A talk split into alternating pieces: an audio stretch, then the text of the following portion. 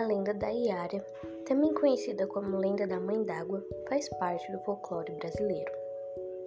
Iara, com longos cabelos pretos e olhos castanhos, a sereia Iara emite uma melodia que atrai os homens, os quais ficam rendidos e hipnotizados com o canto de sua voz.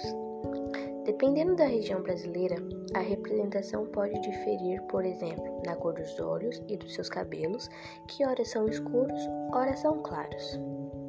Reza a lenda que a Yara era uma corajosa guerreira, dona de uma beleza invejável. Por esse motivo, os irmãos sentiam inveja dela e resolvem matá-la. Todavia, no momento do combate, pelo fato de possuir habilidades guerreiras, Yara consegue inverter a situação e acaba matando seus irmãos. Diante disso, com muito medo da punição de seu pai, o pajé da tribo, Yara resolve fugir, mas seu pai consegue encontrá-la. Como castigo pela morte de seus irmãos, ele resolve lançá-la ao rio, lançá-la ao rio.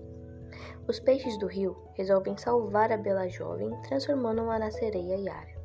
Desde então, Yara habita nos rios amazônicos, conquistando os homens e depois levando-os para o fundo do rio, os quais morrem afogados.